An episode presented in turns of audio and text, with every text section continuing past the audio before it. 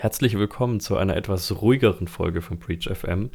Wir haben sehr, sehr, sehr viel positives Feedback zu unserer letzten Folge bekommen. Das freut mich jetzt erstmal. Auch da nochmal, falls er zuhört, danke an den lieben Thomas, dass er so offen über diese ganzen Themen gesprochen hat. Ich habe, wie gesagt, sehr viel Feedback bekommen. Ich glaube, Kim, du auch äh, zu diesem ja. ganzen Thema und dass äh, sich die Leute mehr davon wünschen würden. Und äh, ja, wir werden unser Möglichstes tun, auch noch mehr Leute zu finden, die darüber sprechen, wie es ist, angegriffen zu werden. Wie ihr euch aber vorstellen könnt, ist das natürlich nicht ganz einfach. Und wir waren sehr überrascht und sehr erfreut über die Offenheit. Wir wissen aber auch, wie schwierig es ist, so offen über diese Themen zu reden. Und deswegen, wir werden es weiterhin versuchen. Wir kennen ja genug Menschen, die leider Fall von so einem Angriff wurden. Ähm, aber ich habe natürlich auch volles Verständnis dafür, dass man sich jetzt nicht einem Platz 100 der Technologiecharts in Deutschland äh, äh, Podcast hingeben möchte und da alles erzählen möchte. Aber wie gesagt, wir werden unser Möglichstes tun und äh, freuen uns natürlich trotzdem, wenn ihr auch bei so einer ruhigeren Folge wie heute mal zuhört. Ähm, wir haben uns, äh, Kim größtenteils, hat sich einfach mal so ein bisschen derzeitige Security News überlegt. Da ist, und ich spoiler mal ein bisschen, nicht unbedingt viel dabei, was von extremer Spannung wäre, aber ich glaube, da sind doch immer mal wieder ein paar nette Anekdoten dabei. Wir werden einfach über so ein paar aktuelle Angriffsformen und Angriffe an sich reden, über ein paar Schwachstellen vielleicht reden, werden auch einfach mal wieder ganz äh, unverschämt unsere Meinung dazu abgeben. Äh, wen sie interessiert, super, wen sie nicht interessiert, wir werden trotzdem die Meinung dazu abgeben ja. und werden ansonsten auch einfach mal wieder die nächsten ja, ich würde mal sagen 45 Minuten, was wahrscheinlich plus minus mit einem extremen Korridor versehen ist, dazu nutzen, mal wieder miteinander zu reden. Ich bin sehr viel derzeit unterwegs, Kim ist auch ständig in Terminen, das heißt. Stimmt, ähm, wir sprechen nur noch im Podcast miteinander. Genau, es ist eine Art der Therapie mittlerweile geworden. Ähm, nachdem ich gestern wieder stundenlang im ICE saß und morgen auch wieder stundenlang im ICE sitzen würde, werde, wo man tatsächlich die besten Security-Stories immer noch bekommt. Ähm, also was ich gestern wieder im Ruheabteil des ICEs äh, davon mitbekommen habe, was ein großer ähm, Elektronikhersteller am strategischen Einkauf macht. ja, ähm, OPSEC-Fail nennt man das, glaube ich. Also ich könnte es jetzt natürlich ausnutzen. Größtenteils hat es mich einfach genervt. Muss ich ganz ehrlich sagen. Also äh, am Anfang habe ich mir noch gedacht, komm, gehst jetzt dein Berufsbild nach und hörst ein bisschen zu. Ähm, und irgendwann habe ich dann doch einfach Noise Cancellation angemacht und mir gedacht, du könntest auch im Ruheabteil einfach mal ruhig sein. Wir sind hier in Deutschland. Genau.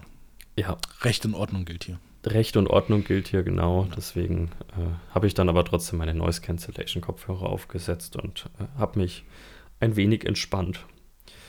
Die News sage ich gleich dazu, äh, habe nicht ich zusammengestellt, da habe ich nämlich keinerlei Talent dafür. Die hat wie immer Kim und das macht er auch äh, bei unserem gemeinsamen Arbeitgeber Trend Micro immer äh, die News zusammengestellt und einfach mal geschaut, was ist denn wirklich von Relevanz und deswegen würde ich eigentlich auch dir schon das Wort übergeben, dass du mal so die, die erste News nennst, die für dich vielleicht so von größter Relevanz war. Ja, genau. Also News, ja, jetzt ist die Frage, was man als News betrachtet. ähm, ähm, es gab wieder unheimlich viele Data Breaches. Ähm, da wollte ich eigentlich erst anfangen, wollte eine Liste zusammenstellen. Ähm, die ist einfach, einfach lang und ähm, es wiederholt sich. das ist ne, so Samsung und Cisco stehen mehrfach tatsächlich dieses Jahr schon auf der Liste. Ähm, Hotelketten hatten wir dabei, ähm, die eigentlich äh, einmal im Monat irgendwie draufstehen. Ähm, ist das noch eine News? Wahrscheinlich nicht. Also relativ, relativ unspannend. Es ist unspannend, ich muss aber sagen, bei der Hotelkette, die da immer wieder fällt, und zwar IHG, was ja mit die größte Hotelkette weltweit ist. Ich habe früher sehr, sehr viel in den Hotels geschlafen, ähm, dieser Kette. Und ich weiß noch, ich hatte wirklich, ich will nicht lügen, wöchentlich irgendwie eine E-Mail, dass wieder irgendwas gebreached wurde. Und ähm, ich bin jetzt auch nicht der, der aller, aller, aller vorsichtigste Mensch, um es jetzt, also bin schon vorsichtig, aber ich achte jetzt auch nicht immer auf den letzten Bit und Byte, aber da habe ich wirklich irgendwann einfach mein Konto geschlossen, weil es mir wirklich zu blöd mhm. wurde. Ja, also wenn man danach geht, dann dürfte man eigentlich nirgendwo mehr ein Konto haben, aber gut. Ähm, genau, die, die, Idee war eigentlich, das aus News rauszunehmen, weil es einfach nur eine lange Liste von Firmennamen ist. Mhm. Man erfährt sowieso nichts wirklich davon. Also was da wirklich passiert ist, das, die Information kriegt man einfach von den Firmen nicht. Mhm. Die sind also extrem verschlossen, was das angeht. Ab und zu gibt es dann halt mal eine Klage dagegen, ähm, weil es eigentlich fast immer um personenbezogene Daten geht und das wird dann aber gerne verschwiegen von den Firmen. Also ne, da müssen wir uns, glaube ich, mit abfinden, dass das einfach jetzt Status quo ist, dass eigentlich ständig mal irgendwie personenbezogene Daten abhanden kommen. Das ist einfach so. Genau, deshalb habe ich mich eher den bisschen technischeren News, würde ich mal sagen, gewidmet und den äh, interessanten. Ähm, die erste Geschichte, die wir haben, ist ähm, GIF Shell. Ähm, und ja, man spricht das GIF aus, bevor Diskussionen entstehen. Ähm, und zwar ist es eine Reverse Shell oder ein Reverse Shell Angriff, ähm, der durch Microsoft Teams ähm, gemacht werden kann. Und zwar einfach, indem man ein GIF schickt, also ein animiertes Bild. Ja. Ähm, wenn ich sage einfach so schicken, so einfach ist es tatsächlich nicht. Also der Angriff ist relativ schwierig. Es ist eine ganze Kette von, von, von Angriffen oder von Schwachstellen, die dort ausgenutzt werden müssen. Das ist auch der Grund, warum Microsoft sich aktuell weigert, ähm, das zu patchen. Und ich sage tatsächlich weigern, weil es wurde denen halt mehrfach schon gemeldet. Das erste Mal, glaube ich, im Mai, was ich gelesen habe. Und äh, Microsoft sagt halt, naja, aber das kann ja, das ist ja schwierig auszunutzen. Ähm, das kann ich verstehen. Ich meine, dafür haben wir die ganzen CVE-Geschichten und CVSS-Scores und so weiter, dass das halt so ein bisschen in die Kategorien setzt. Aber jetzt sage ich mal, Microsoft Teams nutzt halt wahrscheinlich so ziemlich jedes Unternehmen heutzutage. Warum, habe ich noch nicht rausgefunden, aber es ist so. Und bietet natürlich entsprechende Angriffsfläche. Das heißt, spätestens, wenn jetzt irgendeine von den, von den, von den Ransomware-Gangs oder sonst wer auf die Idee kommt, super, nutzen wir mal aus stecken ein bisschen Arbeit rein, entwickeln vielleicht einfach so ein, naja, fertiges Exploit-Kit dafür. Mhm. Ähm, dann ist es plötzlich ganz schnell in den Nachrichten, weil sie nicht steht bei Heise, als äh, alle Firmen wurden gehackt und dann reagiert Microsoft und patcht es dann auch mal. Finde ich immer ein bisschen schwach. Die hätten halt jetzt die Chance, das zu tun, ähm, tun es nicht und ähm, am Ende fällt es denen halt auf die Füße. ja, ähm, ja. da kannst du eigentlich schon fast von ausgehen, dass das so ist. Also ich kann schon mal eins immer mit äh, etwas wohlwollend sagen und da fühle ich mich dann auch mal ein bisschen äh, wohler tatsächlich. Ähm, wenn Kim uns doch mal verlassen sollte, dann wird er wahrscheinlich zu Microsoft gehen, wie man jetzt Ganz in den anderthalb Minuten rausgehört hat. Ja. Ich, ich finde es auch schwierig. Natürlich ist es was sehr Theoretisches. Ich habe mir das auch mal durchgelesen und der Aufwand, den man da betreiben müsste, ist also nicht, nicht nur hoch, sondern ähm, es ist halt auch einfach, es, es ist wie gesagt sehr theoretisch. Was mich schon ärgert, ist, Microsoft hat doch schon öfters und andere Firmen auch, also nicht nur Microsoft. Ähm, es ist auch manchmal ganz gerne Ausrede. Also äh, dieses, ich klebe da jetzt einen Aufkleber drauf und sage, das ist zu theoretisch, wir haben derzeit genug anderes, um was wir uns kümmern müssen, wird auch ganz gerne bei anderen Sachen gesagt, die sich dann später so entpuppen, dass es eben doch nicht nur so theoretisch ist. Und ich kenne mich jetzt natürlich nicht damit aus, wie schwierig das auch am Ende des Tages ist, dafür wirklich ein Patch bereitzustellen, ähm, wie schwierig der technologisch ist, da, das möchte ich nicht bewerten. Wie gesagt, wieder viel Meinung, aber es kam doch das ein oder andere Mal und wir hatten, glaube ich, im vorletzten Podcast mal darüber gesprochen, damals über diese, äh, diese Schwachstelle im RDP-Protokoll bei Windows 2008 Server. Da wurde, glaube ich, auch relativ lange gesagt, das ist sehr theoretisch und ich habe mir ab einem bestimmten Punkt gedacht, naja, Leute, das ist in Metasploit. Also ja. Das kann gerade wirklich jeder ausführen. Du brauchst nur Zugang auf das Ding. Ähm, du musst es nicht mehr in einem internen Netzwerk sein, weil bis heute gefühlt so viele Server irgendwie mit, mit RDP nach außen stehen. Und da wurde auch relativ lang, glaube ich, immer wieder und bei vergleichbaren Schwachstellen auch gesagt, ja, das mhm. ist ja sehr theoretisch. Naja, ich sag mal, hier gibt es halt ein Proof of Concept zu. Also es mhm. ist, man weiß, dass es funktioniert. Die Hürde ist halt, ähm, es muss vorab quasi eine Malware auf dem System sein. So, das ist jetzt natürlich die Hürde. Das heißt, das ist jetzt kein, kein Single-Click, Zero-Click, irgendwas Angriff. Mhm. Ähm, vielleicht mal kurz erklärt, wie es da, also es kann halt dazu kommen, weil es m, Schwachstellen gibt oder Fehler in der Absicherung der Infrastruktur. Das heißt, in dem Teams, in der Teams-Infrastruktur selbst. Mhm. Ähm, und zwar habe ich dort die Möglichkeit, ähm, ein äh, verschlüsseltes oder ein, ein kodiertes, ein Base64 kodiertes GIF ähm, zu schicken, in dem halt einfach Daten drin sein können, da können Befehle drin sein und so weiter. Und ich brauche aber vorher, wie gesagt, diese Malware, diesen Stager, der das ausliest. Also was letztendlich passiert. Ich schicke meinem Opfer quasi eine Reihe von, von GIFs, also von animierten mhm. Bildchen. Da sieht er, er sieht tatsächlich diese animierten Bilder, sieht nicht, was damit passiert. Was aber im, im Hintergrund passiert, ist, dass diese Informationen und auch die Bilder selber in einem Cache gespeichert werden, beziehungsweise in, einer, in einem Logging. Und die Malware, die man halt dafür geschrieben hat, die liest halt diese Logs quasi aus. Die scannt halt die ganze Zeit, gibt es da neue Logs und wenn ja, schaut die halt da rein und liest es aus. Führt halt dazu, ähm, dass quasi über die GIFs Befehle gesendet werden können. Mhm. Befehle kann halt sein, exfiltrier mal die Daten, ja, lies mal irgendwie, keine Ahnung, das, den Dokumentenordner aus und er exfiltriert dann quasi darüber Daten, ohne dass man es merkt. Es taucht halt einfach nirgendwo auf. Ich kann auch Befehle darüber schicken, also Betriebssystembefehle mit den Rechten ähm, des Nutzers. Teams läuft ja in der Regel nicht als Admin-Account, läuft halt nur als Nutzer-Account. Ähm, kann aber dort dann entsprechend auch vielleicht andere Malware nachladen und so weiter. Also das ist schon nicht ganz ungefährlich. Ich hätte, wäre wahrscheinlich hingegangen, hätte erstmal gesagt, okay, erstmal als ersten Schritt schalte ich mal dieses Feature GIFs ab. Das funktioniert sowieso vorne und hinten nicht in Teams. Ähm, kann man noch abschalten, macht überhaupt gar keinen Sinn. Also da gibt es jeden anderen Messenger, der das unterstützt, da funktioniert es eh besser. ähm, kann ich auch abschalten. Mhm. Sicher ich auf jeden Fall, ich weiß nicht, wie viele Kunden Microsoft da hat bei Teams, aber es werden halt viele sein. Viele große Unternehmen im, im jeglichen Bereich, vom Mittelstand bis Enterprise. Aber gut, das ist die Entscheidung von Microsoft. Ja, aber ich glaube, so manche äh, zehn Mann Marketingagenturen in Berlin Mitte würden da, das wäre halt das Feature, was ihnen verloren gehen würde. Ähm. Ja, gut, dann nehme ich halt einen anderen Messenger, ne? Aber gut.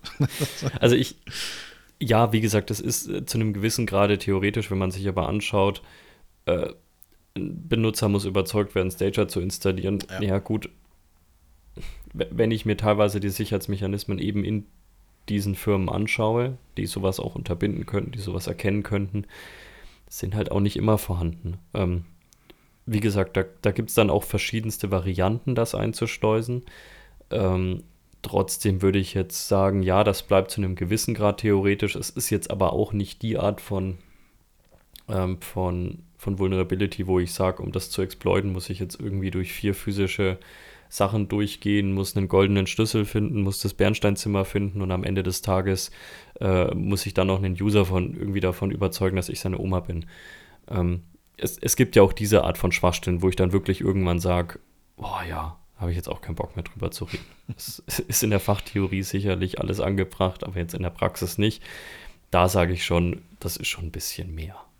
Ja, auf jeden Fall. Aber genau. gut, wir werden ja sehen, wo es endet. Ähm, ja, das, man kann auch nicht wirklich viel dagegen tun. Ich glaube, man kann das nicht mehr abschalten, ne? dass man GIFs kriegen kann. Ich habe absolut keine Ahnung. Ähm, also wenn es was, wenn, was auf dieser Welt gibt, mit dem ich we mich weniger auskenne, ist es Microsoft Teams. Ja, ich weiß, wie man es abschaltet. Gut. Ähm, ja, ähm, schauen wir mal, was da noch kommt. Äh, ja. Wird vielleicht interessant. Vielleicht geht es auch total unter und wir hören nie wieder was davon und in irgendeinem Patch Tuesday wird es gefixt. Was nicht heißen muss, dass es niemals ausgenutzt werden wird. Ähm, aber ich kann ja, mir auch halt gut vorstellen, dass wir davon nie wieder was hören. Ich kann mir vorstellen, dass wir was davon gehört haben, weil es eben, weil GIF mit drin war in der Überschrift. Ja. genau. ähm, was ich tatsächlich so ein bisschen interessanter finde, technisch nicht nur in Sachen, wie das Ganze funktioniert, sondern wie es auch vielleicht erkannt werden kann oder wie es nicht erkannt werden kann, ist das ganze Thema rund um Evil Proxy. Mhm. Ähm, das hattest du mir ja auch, oder das hattest du, wie gesagt, auch firmenintern mal rumgeschickt. Das finde ich schon deutlich, deutlich interessanter, weil es für mich A auch einfach nochmal so ein Wow-Effekt ist vielleicht übertrieben, aber es geht schon in diese Richtung, wo ich mir sage, oh, das, das ist schon nicht dumm, was da gemacht wurde. Ähm, und natürlich auch da wieder die Hürde, damit einzusteigen und damit vielleicht potenziell irgendwo Schaden anrichten zu können, ist gar nicht so hoch kannst du mir mal dieses Thema nochmal, wir hatten ja schon mal drüber gesprochen, ich habe zwei, drei dümmere Fragen gestellt, die wurden jetzt zum Glück geklärt. Aber kannst du mir dieses ganze Thema Evil Proxy Phishing Service nochmal ähm, darlegen? Weil es geht ja doch um Zwei-Faktor-Authentification, was ja. insbesondere im Mittelstand jetzt nicht der, der Goldstandard ist, das jetzt nicht. Ich glaube, auch da fängt mehr und mehr tatsächlich dieses Thema an, so ein bisschen zu bröckeln. Ja, ich glaube, wir alle wissen seit Jahren, das ist nicht der heilige Gral, das ist super und das ist wichtig, dass wir das machen, aber das ist nicht alles. Ähm, trotzdem merkt man natürlich jetzt mehr und mehr, das ist nicht der heilige Gral, aber ich glaube, das ist noch nicht überall angekommen, weil Zwei-Faktor tatsächlich bei einigen Unternehmen halt überhaupt der neue heiße Scheiß erst war. Mhm. Ja, da gibt es welche, die das halt gerade erst planen einzuführen, ähm, wo es schon wieder, ja, veraltet will ich nicht sagen, aber ähm, aktuell gibt es wenig Besseres tatsächlich. Ähm, alles andere ist dann eher aufwendiger. Zwei-Faktor- oder Multifaktor-Authentication einzuführen, ist jetzt prinzipiell ja gar nicht mehr so ein Hexenwerk, das geht schon.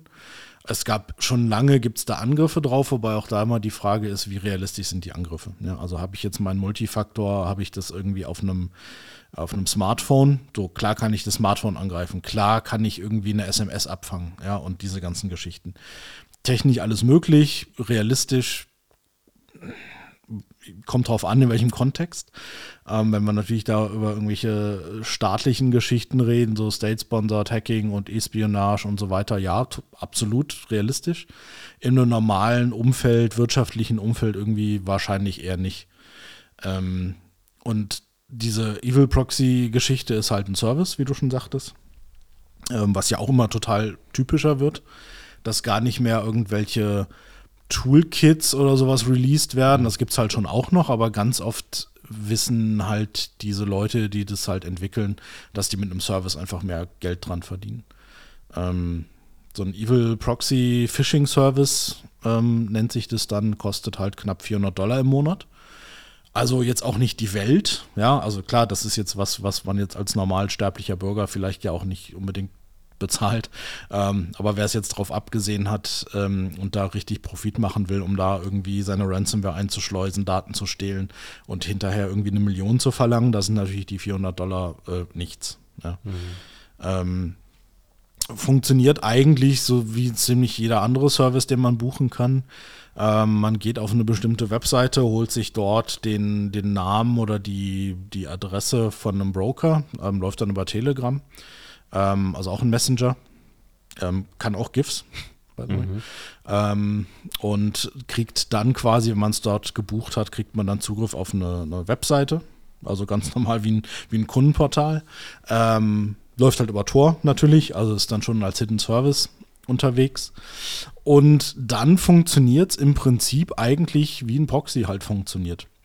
Das heißt, diese ganzen Anfragen, ähm, die der Benutzer sendet, also der, das Opfer quasi sendet, die laufen halt durch diesen Proxy. Was die halt halt machen, ist, dass die quasi eine, eine Webseite klonen und dann quasi einen Phishing-Angriff starten. Also die klonen jetzt, was weiß ich, ähm, hat Facebook Multifaktor? Wir sagen einfach mal, dass Facebook Multifaktor hat. Ich glaube, man kann es einrichten. Ich bin okay. seit Jahren nicht mehr drin, aber ich, ich glaube, man, man kann irgendeine Art von MFA einrichten. Okay, dann nehmen wir das als gegeben. Ähm, dann klone ich jetzt halt irgendwie die, die, die Facebook-Webseite, schicke irgendwie den Link an, den, an, an das Opfer, er klickt halt drauf ähm, und gibt dann halt Benutzername, Passwort ein und diese Informationen werden dann von dem Proxy auch an die tatsächliche Seite weitergeleitet. Also die Authentifizierung findet halt wirklich statt die Seite sendet dann halt auch diesen Push der, des Multifaktors. Das heißt dann, ne, was auch immer man für einen Authenticator hat, ähm, der piept und klingelt dann. Ich sage dann ja bestätigen, weil ich logge mich ja gerade da ein und dann möchte Facebook, dass ich mich authentifiziere mit dem Multifaktor, sagt dann halt ja. Und auch die Authentifizierung geht dann durch und ab da wird quasi dann die Session gestohlen. Also sowohl die Cookies werden gestohlen, als auch die Umleitung auf die eigentliche Phishing-Webseite mhm. findet dann statt. Für den Benutzer sieht es halt eins zu eins aus, als ob er halt einfach mit, in dem Fall mit Facebook agiert. Ähm, fällt halt überhaupt nicht auf, weil er hat sich ja dort angemeldet. Er erwartet ja Multifactor Authentication, weil er das halt öfter äh, macht beim Einloggen. Und genau, der Trick ist dann einfach, dass man dann auf einer Phishing-Webseite landet. Gut, jetzt ist Facebook vielleicht dafür ein schlechtes Beispiel, weil welche geheimen Daten gibt man schon bei Facebook ein. Ähm, aber es kann halt auch alles andere ähm, Relevante sein, um dann dort irgendwie Informationen und Daten abzufischen letztendlich. Ja. Und es bleibt halt einfach eigentlich unsichtbar, bis der Benutzer vielleicht irgendwann bemerkt, oh Moment, das ist ja gar nicht irgendwie Facebook, sondern Facebook. ja. Ähm, also irgendwie die URL ist falsch oder was auch immer, ja. An irgendeiner Stelle fällt es halt vielleicht auf. Mhm. Oder die URL landet halt irgendwann auf irgendwelchen Blocklisten, ähm, dass dann mein, meine Security irgendwie das plötzlich blockt. Ja, aber das kann halt irgendwie Stunden oder vielleicht Tage dauern, bis es da landet. Ja. Also, ich glaube, so neu ist ja das Ganze jetzt gar nicht. Also ich glaube, es ist jetzt nicht gänzlich neu, was da passiert ist, auch mit Multifactor Authentication nicht. Ich glaube, wie gesagt, diese Einstiegshürde mal wieder, dass das Ganze mal wieder als Service und auch nicht gerade als teurer Service angeboten wird. Ich glaube, das ist ja doch nochmal der große Unterschied. Ähm, Angriffsarten dieser Art und Weise zumindest habe ich ja durchaus auch schon in der Vergangenheit gesehen oder konnten wir ja schon sehen. Auch diese Sache, dass Seiten eben geklont werden ähm, zu einem gewissen Grade, ist ja nichts absolut Neues. Richtig. Genau, also was ich mir aber trotzdem bei Multifactor Authentification immer überlege, und wir kommen gleich nochmal auf die Erkennung des Ganzen, wie kann ich das erkennen, weil da mache ich mir mehr so meine Sorgen.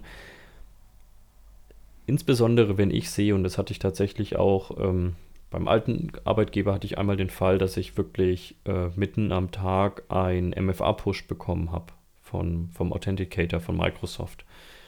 Und ich habe zuerst gedacht, oh, da hat anscheinend jemand versucht, sich mit meinem Passwort einzuloggen. Am Ende war es irgendein technisches Problem, dass irgendeine, ich weiß nicht, Outlook oder so im Mac, der das Passwort gecached hatte, sich aber nochmal versucht hat zu authentifizieren.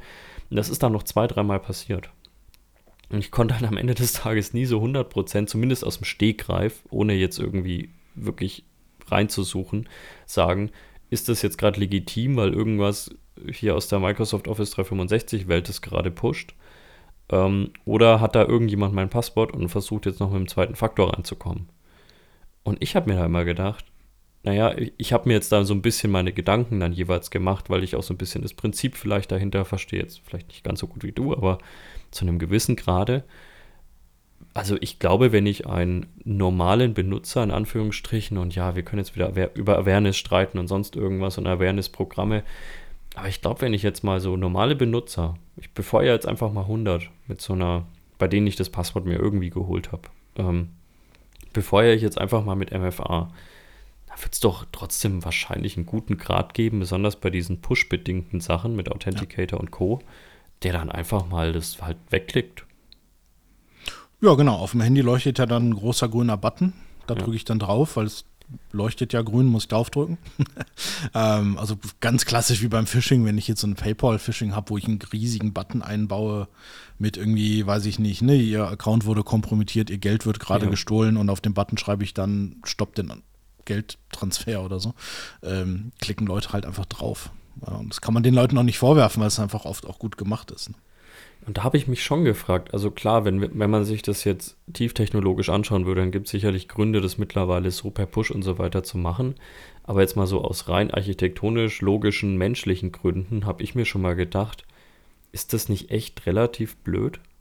Also ist ja, die halt Hürde bequem. für einen Benutzer einfach mal da drauf zu klicken. Und ich meine, ich weiß ja selbst, ich habe drei Kinder daheim, dann schreien irgendwie alle drei Kinder, dann bin ich vielleicht nicht sonderlich IT-affin, ähm, dann kochen mir gerade die Nudeln noch über und dann klickst du das halt einfach weg, weil du gerade noch einen Anruf bekommst und, und so weiter. Also das ist ja das Typische, da kommen dann 100 Sachen zu Hause zusammen, dann bist du nicht der IT-affinste Mensch und dann klickst du da halt einfach drauf. Deswegen habe ich mir mal gedacht, wir können jetzt das tief technisch zerlegen und da, da, dann ist das vielleicht theoretisch sicherer, aber ich denke mir, wenn diese menschliche Komponente finde ich das, wenn ich es mir so überlege, eigentlich eine Vollkatastrophe. Ich weiß nicht, ob ich irgendwas vergessen habe in meinem Gedankengang. Also wenn mir jetzt, nachdem der Podcast gehört wurde, äh, jemand sagt, äh, du bist blöd, du hast da irgendwas nicht bedacht, gerne sagen.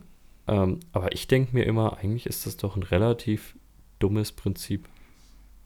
Naja, es gibt ja auch die es gibt ja den, den anderen Weg noch, dass man halt quasi einen Code generiert. Das ist ja so dieser ältere Weg, den es damals genau. auch mit so, mit so Hardware-Token äh, gab. Das gibt es ja auch kaum noch.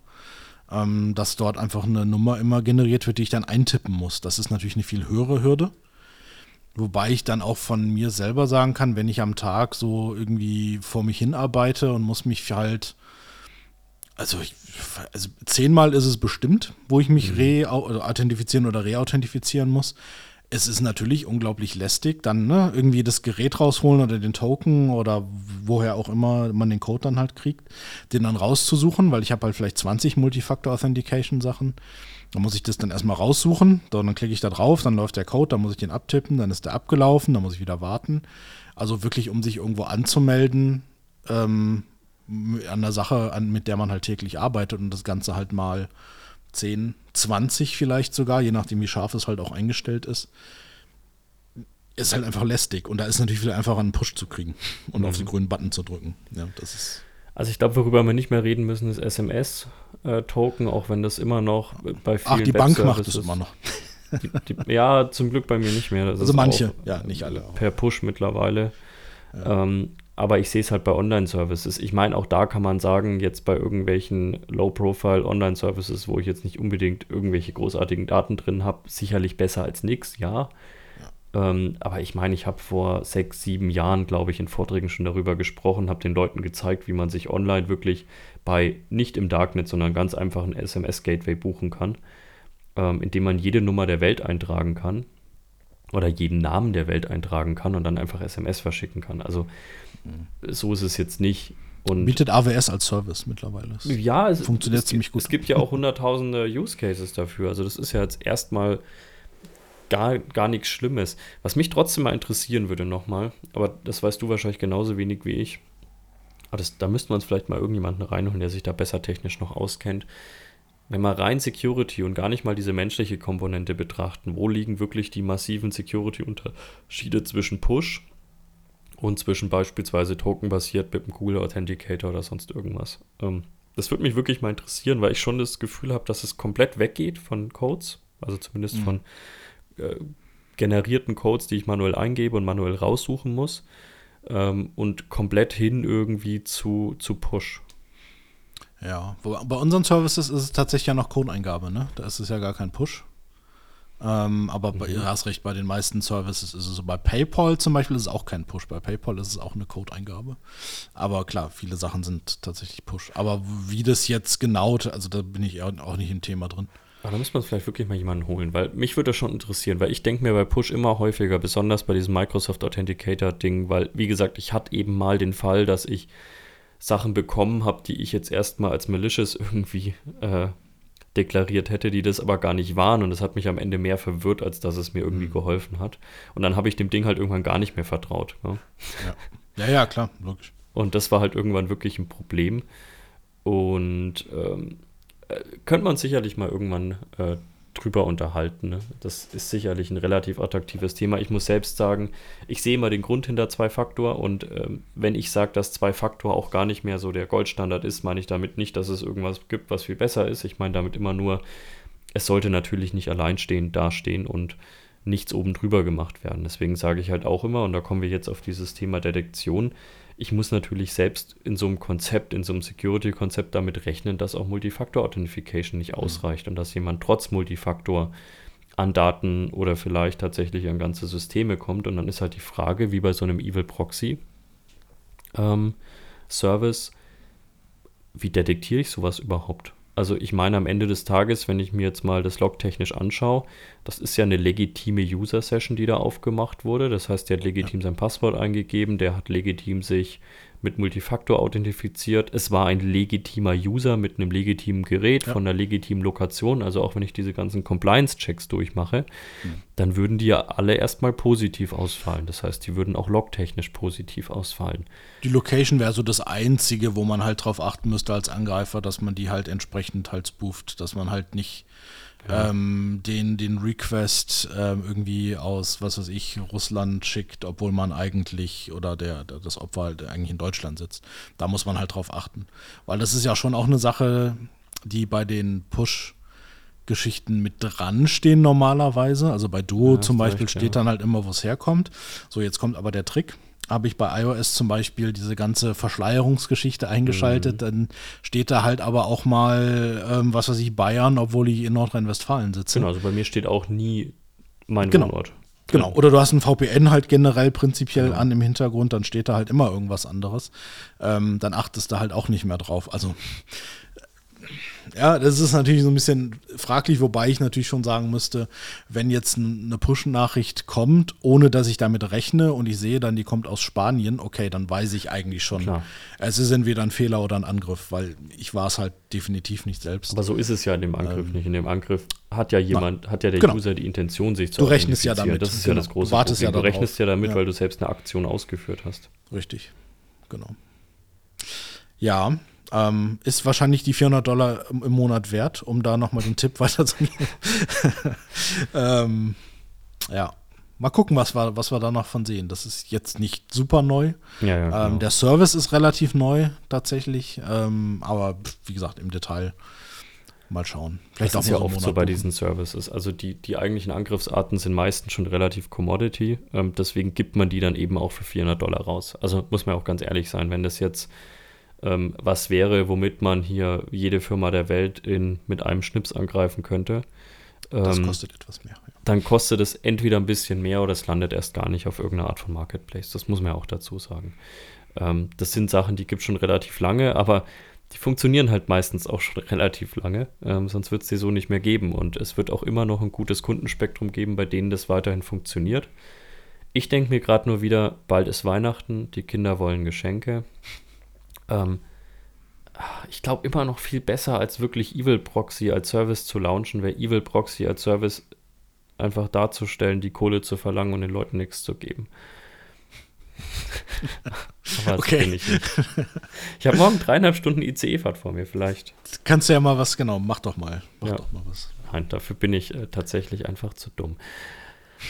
Oder so Ähm, ehrlich vielleicht. Ja. Ja, aber äh, wenn wir nochmal auf die Detektion kommen, ich glaube, was, was da schon nochmal im Mittelpunkt steht, äh, wie gesagt, Daten, Telemetriedaten, ich brauche sie einfach. Das heißt nicht, dass ich an sich jetzt vielleicht die Attacke selbst sofort erkennen würde oder diesen malicious ähm, Login vielleicht sofort erkennen würde, aber ich könnte zumindest im Nachhinein und so eine Phishing-Seite wird irgendwann mal publik. Also irgendwann hast du immer mal die Adresse und dann kannst du zumindest eine Rückverfolgung machen. Dann kannst du halt zumindest mal sehen, ach hier ähm, wurde tatsächlich folgende Webadresse aufgerufen und das sind die User, die in den Minuten davor Genau. jetzt beispielsweise in den Minuten danach ähm, irgendwo die, eine Authentification hatten. Wenn ich natürlich weder meine Authentification-Logs zur Verfügung habe, noch diese Weblogs zur Verfügung habe, dann habe ich natürlich einfach ein massives Problem, weil dann werde ich, selbst wenn irgendwann die Seite auf irgendwelchen Listen erscheint oder in irgendwelchen Patterns erscheint, werde ich halt einfach nicht mehr die Möglichkeit haben, sauber nachzuverfolgen, ob es denn in der Vergangenheit passiert ist, sondern ich kann eigentlich nur noch verhindern, dass genau diese Seite, die natürlich auch nicht unbedingt statisch meistens sind, sondern verändert sich ja auch immer mal wieder Genau. ganz gerne. Soba sobald die geblockt wird, dann gibt es halt eine neue URL. Also das muss man. Genau, man kann natürlich irgendwann schon gewisse Muster erkennen, dann fällt es mit der Erkennung auch ein bisschen einfacher. Trotzdem muss ich sagen, es zeigt mal wieder, wie wichtig es ist, Daten zu sammeln. Ich sage immer dazu, und da werden wir jetzt bald eine Folge mal machen, Daten qualitativ und sinnvoll zu sammeln und sich nicht einfach nur einen Müllberg an Daten äh, zu holen. Der muss auch durchsuchbar sein, der muss vielleicht auch mehr oder weniger automatisierbar, analysierbar sein. Trotzdem zeigt es mal wieder, auch retrospektiv Daten zur Verfügung zu haben für sowas ist einfach Gold wert und eigentlich nicht nur Gold wert, sondern ein absolutes Muss, wenn man ehrlich ist. Ja, ist ja durchaus ein klassischer Detection-Response-Ansatz, dass wenn man sagt, okay, heute äh, am Mittwoch wird die URL jetzt plötzlich Mhm. als malicious geflaggt und wird dann erkannt, dass dann so ein System halt auch wirklich hingeht. Ähm, also entweder, dass man das zumindest nachschauen kann manuell oder dass es das vielleicht sogar automatisch tut, dass dann sagt, ey, pass auf, am Dienstag und am Montag haben aber auch schon diese äh, drei Benutzerinnen draufgeklickt, ja. Ähm, das ist halt eigentlich das, was ich ja wissen will. Und wenn ich diese ganzen Informationen nicht habe, dann ist es genau wie du sagst, dann wird es zwar jetzt geblockt, aber ich habe nicht die geringste Ahnung, was in den letzten Tagen und Wochen davor passiert ist. Gab es vielleicht schon einen erfolgreichen Angriff? Sind vielleicht schon Benutzeraccounts kompromittiert und welche sind es? Ähm, was haben die gemacht danach? Weil das will ich ja eigentlich auch wissen, weil wenn ich davon ausgehe, dass am weiß nicht, wenn Montag äh, ähm, ein Account kompromittiert wurde, will ich ja wissen, was hat denn der Montag, Dienstag und Mittwoch gemacht, der Account. Ja, und wenn ich diese Informationen alle nicht habe, ja gut, dann kann ich nur hoffen, ähm, dass nichts passiert. Ähm, klar, ich kann dann irgendwie das Passwort ändern, aber ich sag mal, in zwei, drei Tagen, ähm, wo der Angreifer Zeit hatte, da kann halt schon viel passiert sein. Ne? Das haben wir ja nun schon oft genug gesehen. Ja. Kommen wir doch zu einem ganz Genau. lustigen Thema. Nordkorea. Ich, kommt drauf an, für wen. Ähm, ich wollte schon sagen, das Lieblingsreiseland der Deutschen, aber Nee, das ist ein anderes. ja. Ähm, ja, also wie gesagt, äh, ich habe neulich gelesen, man kann wieder nach Asien reisen. Ähm, Corona scheint zumindest nicht mehr die Relevanz zu haben, dass man, wie gesagt, nicht mehr nach Asien reisen darf. Wir hatten uns das auch mal überlegt, mal irgendwann wieder in die Region zu reisen. Nicht nach Nordkorea, sondern nach Asien. Wohlgemerkt, falls hier irgendjemand zuhört. Ähm, Das einzige Land, das, glaube ich, weiterhin die Schotten dicht macht, neben China, ist eben Nordkorea. Und ich glaube, das liegt weniger an Corona als an der allgemeinen Situation. Ähm, und ich glaube, Nordkorea im Bereich Cybersecurity, es gibt immer irgendwelche Nachrichten. Die finde ich allerdings mal wieder so ein bisschen spannender zumindest. Genau. Also Nordkorea bietet ja durchaus auch Tourismus an. Der ist halt ja. sehr, na, man kriegt halt so einen Reiseführer gestellt. ähm, ich, wahrscheinlich würde ich es trotzdem mal machen, das ist natürlich super spannend ähm, wie das Ganze da abläuft. Ähm, aber gut, in dem Fall ja, hat es jetzt wenig mit Tourismus zu tun. Und zwar war die, die Schlagzeile, ähm, also ich habe es jetzt halt mal übersetzt, aber äh, generell nordkoreanische Lazarus-Gruppe greift Energieversorger weltweit an. Ähm, also ne, Lazarus oder Lazarus, wie auch immer, ist so eine die haben viele, viele Namen, viele mhm. APT-Namen, viele UG-Namen, was weiß ich, was es alles so gibt. Ähm, ich habe es gar nicht notiert, aber ich glaube, unter Lazarus oder Lazarus, ähm, wenn man so ein bisschen im Thema ist, kennt man es halt. Ja, es ist mit das Gängigste. Also, das ploppt ja. doch immer wieder im, im Kontext mit diesem Land auf. Genau. Ähm, spannend an der Sache ist natürlich, also gerade jetzt zur heutigen Zeit, wie das klingt, aber ne, Energieversorger angreifen ist, klingt immer schlecht, aber gerade aktuell mit der Situation klingt es halt vielleicht noch unangenehmer. Mhm. Ähm, das Ganze ist allerdings auch nicht neu. Das läuft halt schon seit Anfang des Jahres, glaube ich, zwischen Februar und Juli. Äh, laut den, den Researchern, die das Ganze da aufgearbeitet haben, gab es halt Angriffe auf Energieversorger in USA, Kanada und Japan. Mhm. Das ist halt zumindest das, von denen man halt weiß. Ähm, das Ziel eigentlich, ja, immer weiß ich nicht, aber das ist so, dafür kennt man es eigentlich, wenn man da so ein bisschen nachliest, was diese Gruppe so macht. Die versuchen halt äh, schon einen, einen Fuß reinzukriegen und zwar für lange Zeit ähm, in alle möglichen anderen Staaten, äh, sei es Energieversorger oder auch staatliche militärische Ziele, dass die halt wirklich Backdoors dort einbauen, die mhm. lange, lange Monate, Jahre nicht erkannt werden. Und für den Fall, dass man es dann mal braucht, ja, ähm, für den Fall eines Angriffs oder einer Verteidigung vielleicht, je nachdem, wie man es darstellen muss, ne, wenn man mal schnell einen Hackback machen muss. Ähm, Spoiler könnte mal ein Thema werden. ähm, dann ist es natürlich ganz, ganz, ganz gut, da irgendwie so eine Backdoor drin zu haben. Und natürlich Daten exfiltrieren. Also Espionage ist natürlich auch ein Riesenthema, dass die halt dort versuchen, gerade aus USA, ähm, dort irgendwelche Daten abzuziehen, wie denn, wie denn da Dinge funktionieren. Gerade bei Energieversorgern das ist vielleicht ganz mhm. interessant. Mhm. Da fallen auch einfach Atomkraftwerke drunter. Da interessiert sich Nordkorea ja durchaus äh, immer für. Und das ist das eine. Das andere ist natürlich ganz klar Geldbeschaffung. Also wenn, ja. wenn man sich ähm, das anschaut, was daherkommt ähm, oder was man zumindest einigermaßen nachweisen kann, geht es ja auch ganz, ganz oft tatsächlich einfach um Geldbeschaffung, mit der man sich ja sonst tatsächlich relativ schwer tut. Ja, schwieriges Thema, glaube ich, in Nordkorea. Wo kommt denn das ganze Geld her, das ins Militär fließt? Ich glaube, das wird dann etwas zu politisch. Ähm, Genau, was die Researcher rausgefunden haben, ist eigentlich, ja, es ist alles nicht überraschend, mhm. leider. Also ich meine, das ist immer so das Problem bei diesen, bei diesen News oder wie man es auch immer nennen will. Ähm, die sind halt reingekommen durch verschiedene VMware-Exploits, unter anderem Log4Shell. So, ja, ne? Alter Hut, okay, kennen wir jetzt, haben wir von gehört. Funktionierte halt scheinbar noch. Das ist eigentlich das, was mir eher Sorgen macht. Gut, nun war es halt ähm, Anfang des Jahres. Ähm, das heißt, es könnte natürlich sein, dass das ausgenutzt wurde, bevor es überhaupt bekannt wurde. Das ist ja auch immer eine Sache. Also nur weil was irgendwann bekannt wird, heißt es mhm. nicht, dass nicht vorher schon jemand irgendwie Zugriff drauf hatte. Und dann wurde halt super viel mit verschiedensten Bots gearbeitet und Backdoors und Remote Access Tools und so weiter. Also die haben, glaube ich, so jedes Tool, was man irgendwie findet und kennt, äh, dagegen geschmissen, gegen das Ganze ähm, jegliche ähm, Evasion Tactics, also um Intrusion Detection zu äh, umgehen, um Sandboxing ähm, auszutricksen und so weiter, um einfach so viele Payloads, also so viele Backdoors oder so viele, so viel Malware, was auch immer, wie möglich irgendwie zu platzieren ähm, und möglichst tief halt in die Systeme rein, weil oft mhm. ist es halt so, wenn so ein System angreifbar ist, dann ist es ja nur meistens irgendwie eins, das irgendwo in der DMZ vielleicht steht, äh, ne, irgendwo äh, vielleicht öffentlichen Zugang hat. Das heißt natürlich noch lange nicht, dass ich dann irgendwie Brennstäbe hoch und runter fahren kann. Mhm. Ja. Ähm, bis dahin ist es zum Glück äh, oft noch ein langer Weg. Aber das ist natürlich, die, die arbeiten sich da halt durch. Mhm. Ja, ähm, und ansonsten, was so an Tools benutzt wurde, was die Researcher gefunden haben, ist auch langweilig schon fast, ja, so die üblichen Verdächtigen, Mimicards und ProcDump, um irgendwie Credentials auszulesen. Dann wurde das Active Directory ausgespäht und sowas. Also eigentlich ein, ein ganz normaler Angriff. Vielleicht könnte man es als gezielter Angriff oder Advanced Persistent Threat von mir aus noch ähm, deklarieren. Aber interessant ist natürlich, naja, es geht halt gegen Energieversorger. Und das mhm. ist halt, ne, das ist halt eher die, die, die große Sache an der, an der News. Ja, also ich glaube, wir haben ja schon oft drüber gesprochen. Die, die Sachen, die wir am Ende des Tages sehen, sind selten die super technisch spannenden Sachen, aber sie funktionieren natürlich trotzdem. Und ich will, um ehrlich zu sein, gar nicht wissen, wie oft Log4Shell-Dinge mhm. wahrscheinlich auch heute noch funktionieren. Mhm. Also im Mitte September 2022, das würde mich wie gesagt nicht wundern.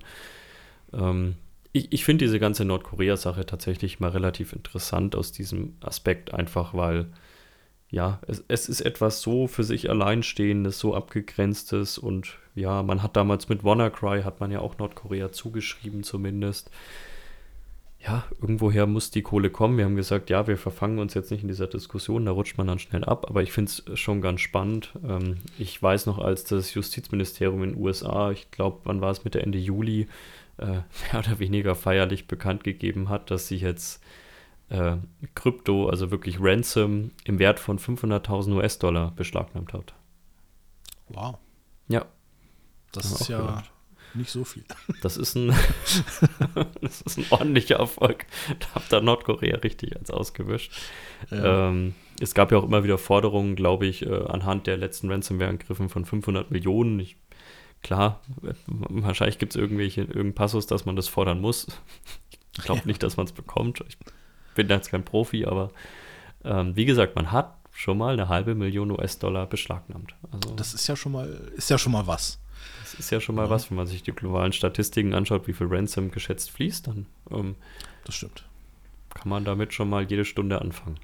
Ja. Ähm, aber wie gesagt, ich finde das ganz spannend, was ich wir, wir haben ja schon mal so angedeutet, vielleicht wird es mal eine Folge geben, wo man auch mal so ein bisschen über Hackbacks und sonst was spricht. Äh, Problem daran ist nur, das wollen nicht wir beide machen, weil wir können viel Meinung abgeben, aber es gibt ja. Themen, da lohnt sich Meinung vielleicht ab einem bestimmten Punkt nicht mehr oder wir sagen immer, da ist Meinung dann vielleicht ab einem bestimmten Punkt nicht mehr angebracht.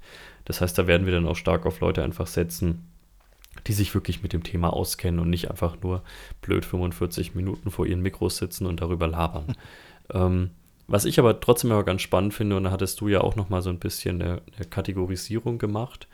Ähm, es wird ja ganz gerne von State-Sponsored und so weiter gesprochen und das ist ja nicht immer die ganze Wahrheit. Also es gibt ja doch mehrere Unterkategorien, mhm. die für mich, wenn ich mir die Nachrichten durchlese, doch ganz gerne auch in der Fachpresse völlig vermischt werden.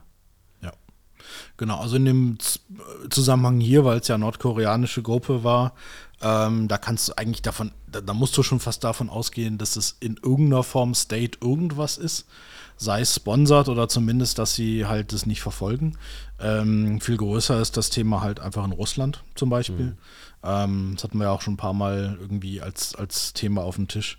Ähm, dass es durchaus so ist, wenn dort russische Gruppen, davon gibt es halt einfach genug, außerhalb von Russland ihr, ihr Unwesen treiben, dann wird es halt einfach ignoriert. Also ne, State ignored. State ignored so quasi, genau, also diese ganzen Ransomware-Kantelle, ähm, ne, Conti, R-Evil, Lockbit, die ganze Palette eigentlich, ähm, das wird halt in der Regel nicht verfolgt. Wahrscheinlich hätten theoretisch die äh, Behörden durchaus eine gute Chance, die Leute alle einzusacken und für immer in den Knast zu stecken. Aber warum sollten sie es halt tun? Weil die greifen ja schön den Westen an oder die USA an, ja. Ähm, von daher lässt, lässt man das halt mal laufen. Ähm, also das wäre dann so ein State-Ignored-Ding. Ähm, viel schlimmer wird es dann noch, und das haben wir eigentlich da gab es zumindest Hinweise drauf oder es gab auch Nachrichten dazu.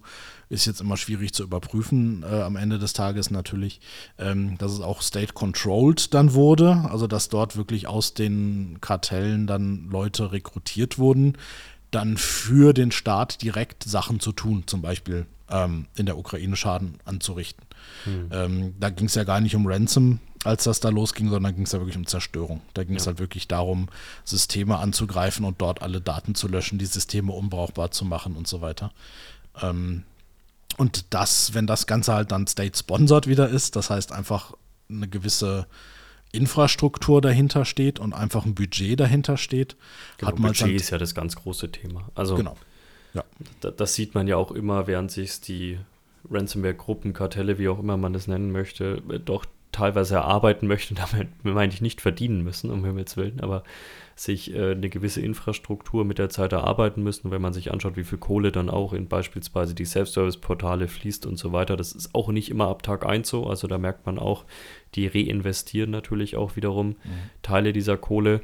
Ähm, wird es bei diesen ganz großen Sachen, und wir hatten ja in dem Zero-Day-Drink drüber gesprochen, wenn man wirklich eine, eine Zero-Day will, die von einem extremen Maße ist und ähm, dann fließen da ganz andere Summen. Und dann steht da schon in vielen Fällen, und ich, wie gesagt, will mich jetzt gar nicht auf irgendein Land fokussieren. Ich meine, da hat man wahrscheinlich für alle großen Industriestaaten, westlich wie östlich, irgendwelche Beispiele dafür, ist da halt mhm. doch irgendwo State Sponsor dahinter. Genau, weil ja auch in der Regel die die Intention oft andere sind. Also da genau. geht es halt darum, Kommunikation anzugreifen, da geht es darum, politischen Einfluss zu nehmen oder auf Wahlen zum Beispiel Einfluss zu nehmen. Ja. Da geht es darum, kritische Infrastrukturen anzugreifen, um dort halt irgendwie, also wie gesagt, entweder äh, schon mal Backdoors zu implementieren, mhm. just in case, so, ne, für den Fall, dass wir mal irgendwie Stress haben mit dem, mit dem anderen Land oder dass wir halt mal irgendwie uns verteidigen möchten. Ich setze das in Anführungsstrichen. Ja. Ähm, oder halt einfach ganz eiskalt die Versorgung unterbrechen. Also so wie es mhm. jetzt ähm, offensichtlich passiert ist in der Ukraine mit durch Raketen, äh, dass dort die Infrastruktur, die Stromversorgung unterbrochen wurde. Ähm, genauso gut wäre es halt denkbar, wenn es denn die Möglichkeit gäbe oder wenn sie es denn geschafft hätten, ähm, das über einen, über einen Angriff zu machen, auf IT-Basis, sage ich mal, mhm. äh, über einen Hack zu machen. Ähm, hätten sie keine Rakete draufschießen müssen, hätten sich das Geld gespart, sondern hätten das halt remote ausgeschaltet. So einfach ist es ja zum Glück nicht bei kritischen Infrastrukturen. ähm, man, man hofft es zumindest immer. Genau, ähm, da gehen wir jetzt mal von aus, dass das gut kontrolliert wird. Und, äh, ähm, das, und unsere Rettung, wir sagen es auch immer wieder, ist dann doch hier und da die fehlende Digitalisierung. Also ja, kann man auch nicht vergessen. Also, da muss dann doch irgendwo noch ein Schalter umgelegt werden, ja. Das, genau. Äh, Obwohl ich auch schon wieder neulich hatte, ich bin morgens so um 5 Uhr völlig verpennt in ICE eingestiegen und dann gibt es ja vorne diese Panorama-Abteile, ähm, also diese sechs Menschen-Abteile und die sind immer so ein bisschen ruhiger normalerweise, außer wie gesagt, ein Einkäufer von irgendeinem großen Elektrounternehmen hockt da vorne drin und erzählt irgendwas, aber im Normalfall ist da relativ ruhig. Ähm, hast eine schöne Ablage, kannst schön einen Kaffee hinstellen und so freut mich immer. Das Problem ist, da vorne ist so eine, ja, ich weiß nicht, wie man es nennen möchte, aber im Grunde genommen ist da halt so eine komplette Schaltbox eigentlich drin mhm. ähm, von dem ICE. Ich glaube, ich habe das Bild dann auch mal ähm, euch geschickt. Und da, da steht dann halt gelabelt mit irgendwie, weiß ich nicht, Hauptversorgung aus oder so. Also ja. ich glaube und hoffe, dass das nicht der einzige Schalter in dem Zug ist. Ähm, aber der war halt offen, weil der irgendwie die, die Abdeckung geklemmt hat. Ähm, ja, und sonst ist ja abgesichert mit so einem Vierkantschlüssel, glaube ich, ne? Oder fünf? Genau, sonst ist es mit so einem Vierkantschlüssel. Also da hast du natürlich keine Chance. Nee, da hast keine Chance. Das ja. ist, äh, da bräuchtest du schon State-Sponsor, die sich ausdenkt, wie man sowas klont. Ähm, und dann hat sich der Schaffner tatsächlich drüber aufgeregt, hat gesagt, was ich mich denn da hinsetze, das könnte doch gefährlich sein. Dann sage ich, das ist gefährlich, dass ich mich da hinsetze. Aber okay. okay. Aber wie gesagt, äh, ich glaube, ganz oft äh, ist wahrscheinlich die Rettung dieser kritischen Infrastrukturen und da werden wir jetzt bald einen Podcast aufnehmen. Das ist auch soweit schon terminiert äh, mit einem ganz, ganz interessanten Gast, der sich da nochmal viel besser auskennt als wir. Ja. Ähm, ich, ich glaube immer noch, dass es ganz oft so ein bisschen unsere Rettung ist, dass die Digitalisierung da noch gar nicht weit getrieben wurde. Worauf wir aber mal kommen könnten, wenn wir gerade schon über Digitalisierung und wunderschöne alte Systeme sprechen. Ähm, du hattest mir die News geschickt, die du so zusammengestellt hattest, und ich hatte ein Wort gelesen, was mich immer unglaublich begeistert und was auch sicherlich nie ein Hobby von mir sein wird: Telefonsysteme. Ja. Die guten alten Telefonanlagen, ähm, die man halt noch so hat. Genau. Ähm, da gibt es eine Schwachstelle, die auch nicht furchtbar neu ist, also aus diesem Jahr. Ähm, CVE 2022-29499, wer nachgucken möchte. Oder wer ähm, sich merken möchte. Genau. Ähm, das ist halt eine Schwachstelle, die ausgenutzt werden kann, um ja, es läuft als Remote Code Execution, also das heißt durchaus, wenn man die ausnutzen kann, ähm, dann hat man halt die Chance, dort Zugriff auf dieses Telefonsystem zu kriegen. Ähm, die eigentliche Schwachstelle ist eine Improper Input Validation, das heißt, da wird halt nicht ähm, die, der, die Eingabe quasi, also man hat so ein Eingabeinterface und das wird halt nicht richtig geprüft, sondern ich kann da eingeben, so viel ich will und was ich will und bei einer bestimmten Eingabe ähm, habe ich dann halt die Möglichkeit, auf das System drauf zu kommen. Das ist jetzt gar nicht so spannend, dass ich dann auf dem Telefonsystem drauf bin, sondern ich habe natürlich von da aus die Möglichkeit, mich, mich weiter fortzubewegen ähm, in die Umgebung rein. Genau. Ähm, und das hat sich auch die äh, Lorenz Ransomware Gang gedacht und hat gesagt, super, da gibt's, was waren es bei Shodan, als ich geschaut habe, waren es 19.677 öffentliche, öffentlich erreichbare von diesen Telefonanlagen. Ähm, das nennt sich MyTel MyVoice oder MiTel MyVoice. Ich kenne es mhm. überhaupt nicht, also falls ich es falsch ausspreche, sorry. Ähm, hab dann nochmal geschaut, na, ne, benutzt ja in Deutschland bestimmt keiner mehr. Ja, 598. ähm, Die du jetzt auf die Schnelle gefunden hast, wohlgemerkt. Äh, genau, einfach bei Shodan kann man einfach nachschauen. Genau, da gibt es bestimmt einen Query, äh, nach dem man suchen muss, weil die ähm, Telefonanlage quasi in einem String eine bestimmte, eine bestimmte Information ähm, drinstehen hat. Und dort kann man dann halt nachschauen. Das sind jetzt nicht unbedingt die mit der Schwachstelle, sondern das sind nur die Telefonanlagen. Also es kann natürlich sein, dass alle davon gepatcht sind. Wahrscheinlich nicht, aber ja, ne, man, sieht, man sieht an der Query nicht, ob es gepatcht ist oder das sind nicht. die typischen Geräte, die sehr gerne gepatcht werden. Telefonanlagen, ja, ja. absolut, bestimmt, ja. Täglich wird da geschaut. Ähm, Genau, und ähm, was natürlich ganz spannend ist, ähm, habe ich halt natürlich gleich geschaut, oh, 598 in Deutschland, ähm, gleich mal geschaut, wie viele unserer Kunden eventuell davon mhm. auch betroffen sind. Ein paar Sachen, die ich dann weitergeleitet habe und so weiter. Ähm, sehr interessant, Behörden. Ähm, Stadt so und so, Stadtverwaltung XY, also sowas war da halt. Bitte nicht, weil ich will nicht wieder schneiden müssen. Gut, ich habe ich hab keine Namen genannt. Ich sagte nur Stadt und Stadtverwaltung. Es ist nicht nur öffentliche Kunden, möchte man dazu sagen. Gell? Also nein, das, das war nein, breit nein. gestreut. Ähm, das waren jetzt nur Beispiele. Es war tatsächlich, ich habe es mir auch mal angeschaut, es war relativ breit gestreut, äh, was da an Kunden war. Und es ist wahrscheinlich auch mal wieder nur ein Beispiel von vielen, aber es ist das typische Gerät, das man wahrscheinlich nicht zuerst im Kopf hat, wenn man daran denkt, ich könnte hier befallen werden von irgendwas. Richtig. Gibt es ja in der Regel auch nicht super viele Schwachstellen, ähm, aber wenn es mal eine gibt, dann ist es natürlich echt gefährlich, weil es halt einfach flächen, also flächendeckend, ja, weiß ich gar nicht. Mhm. Aber weil es zumindest in bestimmten Kategorien von Firmen oder von, von Unternehmungen halt einfach eingesetzt wird. Und wenn man sich die Liste anguckt, dann hat man eigentlich relativ schnell ein Verständnis, wer setzt denn sowas ein. Mhm. Ähm, ob das dann immer besonders attraktiv ist für Angreifer, weiß ich gar nicht, weil gerade so, ähm, ja, fasse ich mal unter Behörden zusammen, ist halt oft gar nicht so super interessant für eine Ransomware, glaube ich. Ich glaube, da sind es eher die, die, die wirklichen Unternehmen, ähm, die da interessant sind. Ja, ist natürlich immer, also die, die Frage der Motivation, die schwingt natürlich immer mit. Ich bleibe trotzdem dabei, meistens sind es einfach finanzielle Motive. Ähm, selbst wenn eine Data, Data Exfiltration stattfindet, interessiert mhm. man sich ja meistens seltener für die Daten selbst, als mehr für genau. Ein weiteres, einen weiteren Mechanismus, die Unternehmen erpressen zu können. Ähm, natürlich weiß man auch immer nicht zu 100 Prozent, was im Hintergrund damit noch passiert, klar, aber ähm, von dem her, ich glaube auch, die Motivation ist Geld, deswegen ja. Behörden, wir können dann wieder sofort in das Thema State Sponsor, sonst irgendwas abrutschen, aber äh, im Ansatz ist es doch meistens einfach die Kohle. Genau, also da der Tipp patchen. Ähm, ja. Patch ist verfügbar, sollte man machen. Gibt auch Dinge, die man dagegen tun kann. Das Problem mhm. ist, das fällt halt eigentlich gar nicht so in diesen IT-Bereich mit den Telefonanlagen. Ja, genau. Das fällt halt schnell in den OT-Bereich, ähm, wo man dann schon, also wenn man sagt, man hat irgendeine Art Schutzmechanismus, Intrusion Prevention, wie auch immer, ist es wahrscheinlich was, was man eher aus dem OT-Bereich als aus dem IT-Bereich braucht. Das kommt halt auch noch als Schwierigkeit dazu. Ähm, so eine so, so IT-Administratorinnen haben halt die Telefonanlage wahrscheinlich gar nicht auf dem Schirm. Das ist, wenn es denn ein Asset Management gibt, hm. ähm, vielleicht gar nicht drauf. Ja, weil es ja. halt, ja, ist halt eine Tele Telefonanlage. Ja. Es ist zwar Voice over IP, also es ist jetzt schon nicht ganz diese ganz uralte Kupfertechnologie, wo noch einer sitzt und ähm, Kabel steckt, aber äh, es ist halt, halt nicht der Windows 10 Computer. Ja. Ähm, sonst halt irgendein Gerät, das da steht. Also man sieht ja auch bei unseren Produkten, wir haben ja einen gemeinsamen Arbeitgeber drin, Micro, gibt es tatsächlich auch eine IPS-Rule ähm, für die OT-Gerätschaften. Also ja. Ähm, da ist es tatsächlich in unserer TX1 als Filter mit drin.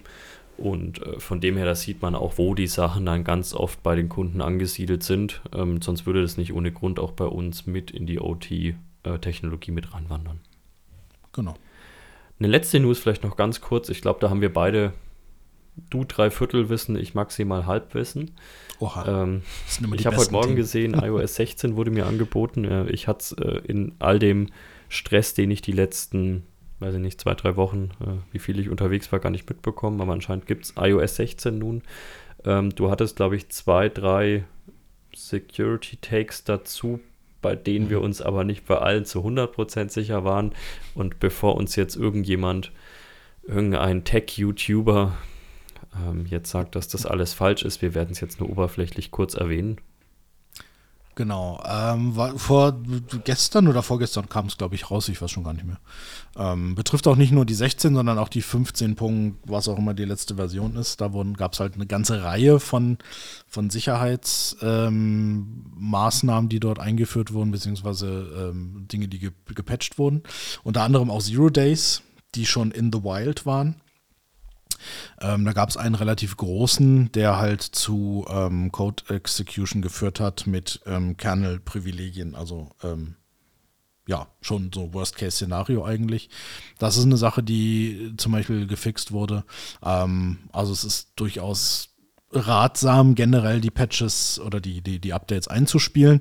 Es muss nicht unbedingt iOS 16 sein, gerade mit älteren Geräten macht es vielleicht Sinn, sogar die letzte 15, die letzte 15er Version zu nehmen, wo aber die, ähm, wo die Security Fixes quasi drin sind. Ähm, was jetzt neu ist tatsächlich, und da weiß ich auch nur so viel drüber, wie ich halt am iPhone gesehen habe. Das heißt, da ist jetzt, ja, Halbwissen ist schon, ist schon nett ausgedrückt. Das ist halt dieser Lockdown-Mode. Der ist wahrscheinlich für uns Normalsterbliche gar nicht so super spannend. Der zielt halt darauf ab, ähm, als Schutz gegen wirklich gezielte Angriffe und so State-Sponsored Überwachungsgeschichten. Ähm, wir hatten Pegasus ja schon mal erwähnt, ähm, womit quasi ein, Zero-Click-Exploit durchgeführt wird, wo dann das ganze Gerät übernommen werden kann, überwacht werden kann, Nachrichten gelesen werden, Telefonanrufe äh, abgehört werden und und und. Und da gibt es jetzt einfach ein Feature, dass ich sagen kann, Lockdown-Mode einschalten. Er warnt mich dann auch, ähm, dass das die Funktionalität des Gerätes sehr einschränkt. Und was man so dann dort noch an Informationen kriegt, ist, dass zum Beispiel Anhänge in Nachrichten blockiert werden, äh, Link-Previews werden ausgeschaltet. Also wenn jemand einen Link schickt, wird ja oft automatisch dann irgendwie schon mal so ein Titelbild angezeigt, wenn es eine Webseite ist oder sowas. Also diese ganzen Sachen werden dann komplett abgeschaltet. Ähm, FaceTime-Anrufe von unbekannten Nummern werden nicht mehr angenommen, weil das nämlich auch ein, ein Angriffsszenario ist ähm, über, für, für, so einen so One-Click- oder Zero-Click-Angriff. Genau, ansonsten noch so Sachen wie das geteilte Fotos, geteilte Alben gibt es ja, ne, so, so Family Sharing oder irgendwie mit Freunden äh, so ein Fotoalbum teilen in der Fotos-App, das wird halt blockiert. Ähm, und diese JIT-Geschichte, also das mhm. JavaScript Just-in-Time Compilation, da gab es wohl auch Angriffe zu, dass quasi Code ähm, übermittelt wurde auf die Geräte und dieser Code dann quasi, naja, just in time, also quasi auf dem Gerät dann kompiliert und ausgeführt wurde. Mhm. Ähm, so habe ich es zumindest verstanden, bin jetzt halt auch nicht der Mobile Security Experte, aber genau, also schon heftige Einschränkungen, aber natürlich eigentlich eine super coole Sache, dass sich so ein Unternehmen wie Apple da Gedanken macht, dass es halt einfach Leute gibt, die diese Features brauchen, weil sie einfach Ziel sind, ungerechtfertigt oder gerechtfertigt das ist jetzt politisch. Ähm, aber es gibt genug Fälle, wo irgendwie, keine Ahnung, Journalisten, Journalistinnen angegriffen werden ähm, mit solchen Sachen. Und für die, denke ich, ist das eigentlich eine, eine super Sache. An sich ja. Die Frage ist natürlich, wie weit wird sich das wirklich durchsetzen. Da würden mich wirklich mal irgendwann Nutzungszahlen interessieren, die wird man wahrscheinlich mhm. bekommen, aber. Die werden sehr gering sein, natürlich. Die, die werden sehr, sehr gering sein. Die Frage ist natürlich, wie, wie publik macht man sowas auch, wie sicher ist es dann wirklich? Das mhm. wird man jetzt alles da nicht rauslesen können, aber ich finde es zumindest mal ganz interessant, dass man doch wieder sehr, sehr stark in diese Richtung geht und ja, nach diesen ganzen Pegasus-Geschichten wahrscheinlich äh, bis zu einem gewissen Grad auch da äh, Dinge machen müssen. Ja. Und also zumindest angeboten. Ich meine, genau, sie zumindest auch angeboten. Können. Zumindest ja. angeboten. Äh, würdest du es verwenden? ähm, kommt drauf an, was ich so in meiner Vergangenheit gemacht habe, würde ich es vielleicht verwenden, ja. Okay. Also ich, ich glaube ganz ehrlich, wenn ich mir jetzt so das komplette Ding durchlese, ich würde es jetzt nicht morgen aktivieren. Aber wie du schon sagst, äh, je nachdem, was man vielleicht noch so in der Zukunft macht oder was man gemacht hat. Ja, oder wo man halt so hinreist oder so, ne? Oder was Klar. man, ne, in welchem Kontext man irgendwo ähm, hinreist, wenn man jetzt vielleicht irgendwie Vorträge über ein bestimmtes Thema hält, das vielleicht jemandem nicht passt. Mhm. Ähm, solche Geschichten, das kann ja schon reichen, ähm, dass man äh, relativ schnell zu einer Zielscheibe wird. Mhm. Äh, deshalb habe ich jetzt eben Journalistin halt er erwähnt, weil das ist so das, das unfairste Ziel, meiner Meinung nach zumindest. Ähm, da geht es halt einfach darum, diese Leute einfach ja, ja mundtot zu machen oder halt in irgendeiner Form einzuschränken, zu bedrohen und so mhm. weiter. Ähm, also das ist ja schon eine sehr kritische Sache.